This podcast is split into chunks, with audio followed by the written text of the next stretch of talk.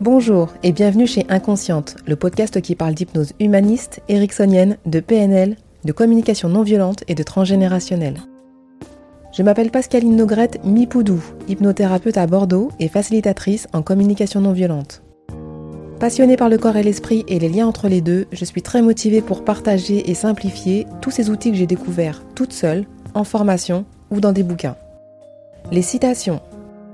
Je me suis rendu compte alors, par moi-même, au cours des consultations individuelles que je donnais et par mon observation, qu'il pouvait exister un lien entre les émotions, les pensées et les maladies. Jacques Martel. Parce que pour aller mieux, nous avons tous mis en place des stratégies de survie, souvent très puissantes et très efficaces, grâce auxquelles nous pouvons avancer sans devoir affronter ce qui nous fait souffrir, au plus profond de nous. Myriam Bruce. Parce que la souffrance de l'autre nous dérange moins caché qu'affiché, nous l'y enfermons alors que de lui ouvrir nos oreilles lui délirait le cœur. Docteur Vincent Pointillard. Je vous retrouve aujourd'hui pour vous parler psychosomatique, terme très péjoratif dans les années 80-90. Aujourd'hui, on écoute de plus en plus le corps, même si les gens sont dubitatifs quand je leur dis d'analyser les pensées qu'ils ont eues juste avant d'éternuer. Au collège, en cinquième, j'avais mal au ventre tous les mercredis. Plusieurs passages chez le médecin, qui n'ont pas donné grand-chose, et hop, me voilà affublé de l'étiquette maladie psychosomatique. En gros, le médecin ne sait pas, les examens ne disent rien, donc comme il faut bien dire quelque chose, bah on parle là-dessus. J'ai découvert la psychosomatique 20 ans plus tard, en atterrissant dans le service du professeur Pointillard. J'ai été accueilli par un infirmier qui m'a tendu le mémoire de diplôme universitaire du docteur. Je l'ai pris en me disant que c'était un peu comme le livret d'accueil du service. En fait, ce mémoire était un concentré de consultations préopératoires.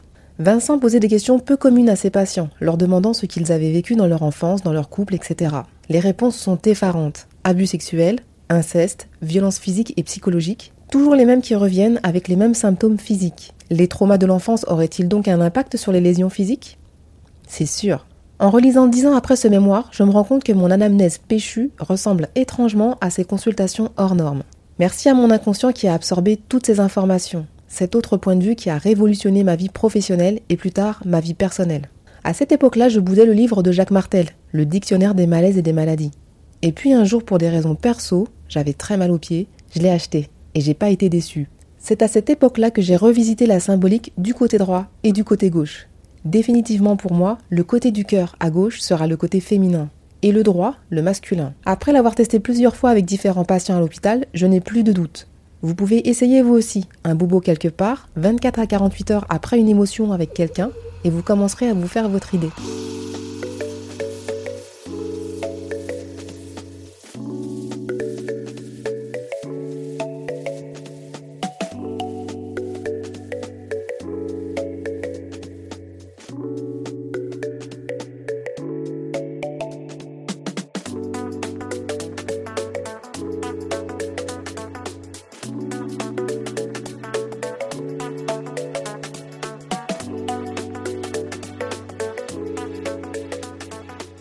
J'en parlais sur un direct Instagram il y a quelques temps, en début novembre.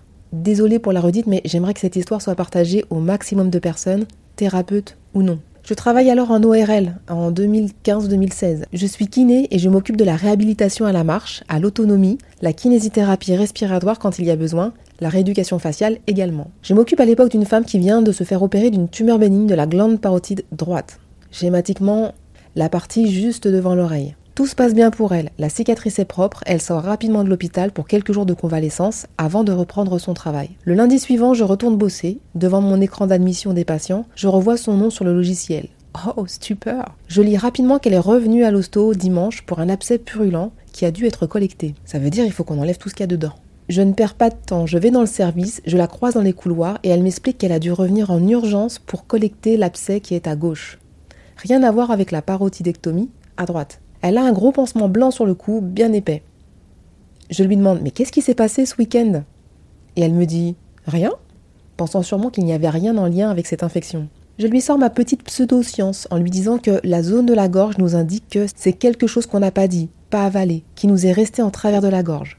Le côté gauche est résolument représentatif du féminin, et qu'elle a peut-être été en difficulté de s'exprimer, avec une fille, une sœur, une mère, une tante, une copine, je ne sais pas. Elle s'effondre en pleurs dans le couloir en me disant qu'elle s'est fâchée avec sa sœur le samedi. Elles se sont dit des mots très durs, mais elles ont eu la sagesse de se séparer avant que ça n'aille trop loin. Elle me demande si ça pourrait avoir un rapport avec son abcès. je prenais déjà ma position basse de thérapeute en lui répondant que je n'en savais rien. Elle me demande ce qu'elle doit faire. Je continue, mais je ne sais pas. Elle me dit crever l'abcès? Et je lui réponds bah ouais, par exemple.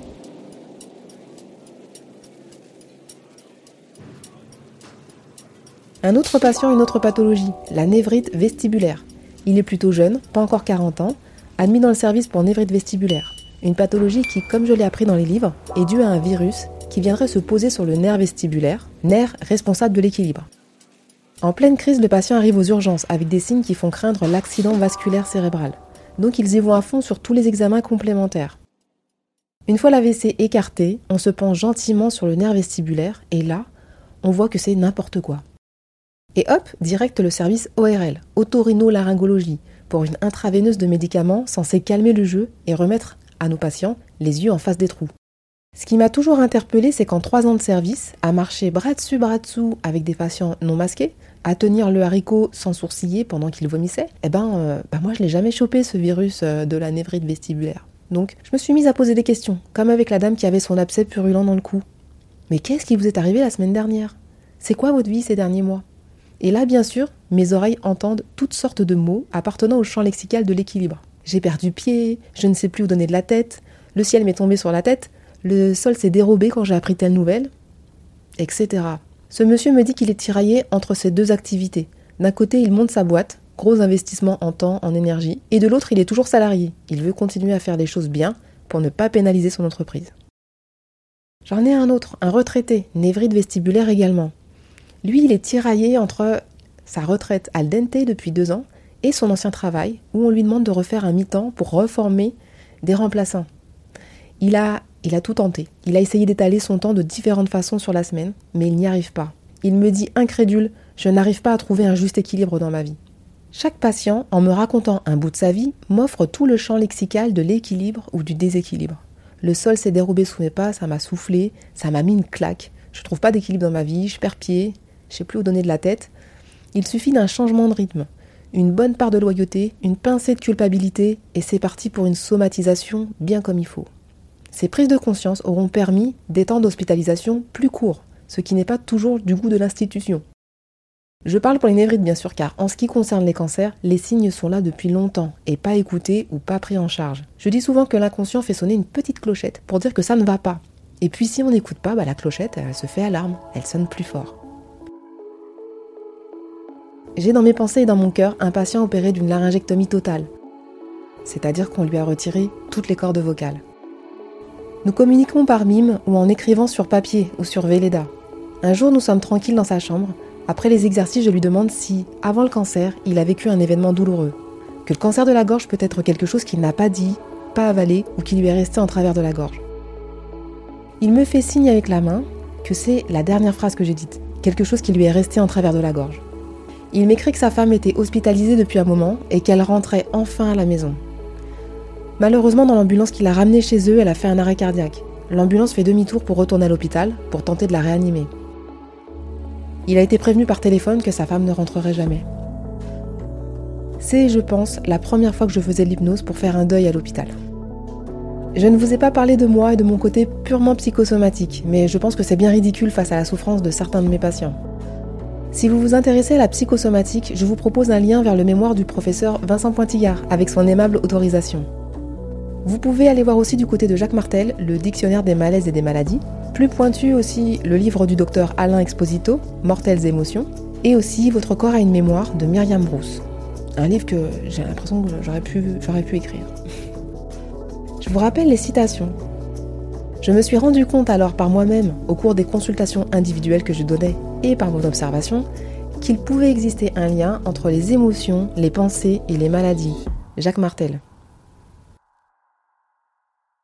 Parce que, pour aller mieux, nous avons tous mis en place des stratégies de survie, souvent très puissantes et très efficaces, grâce auxquelles nous pouvons avancer sans devoir affronter ce qui nous fait souffrir, au plus profond de nous.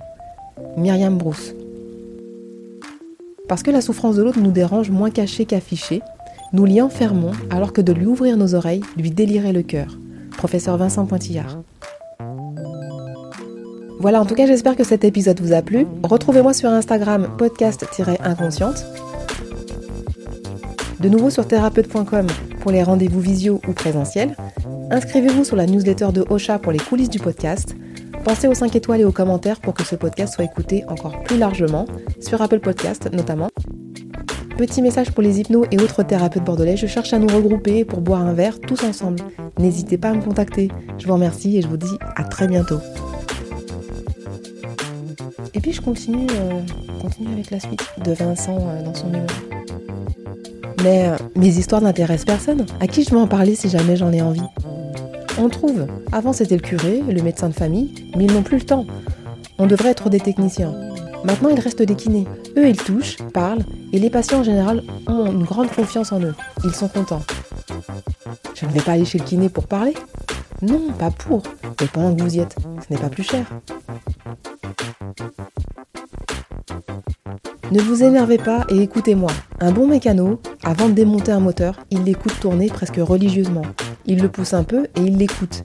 Et il sent la panne avant même de la comprendre pour la réparer. Je ne suis guère plus qu'un mécano. J'écoute le cœur ronronner et je me fais une idée. Vous connaissez l'expression un imbécile heureux Eh bien, si on n'est pas totalement imbécile, excusez-moi, vous ne me le paraissez pas, eh bien, il n'est pas tout à fait facile d'être heureux. Alors on l'exprime.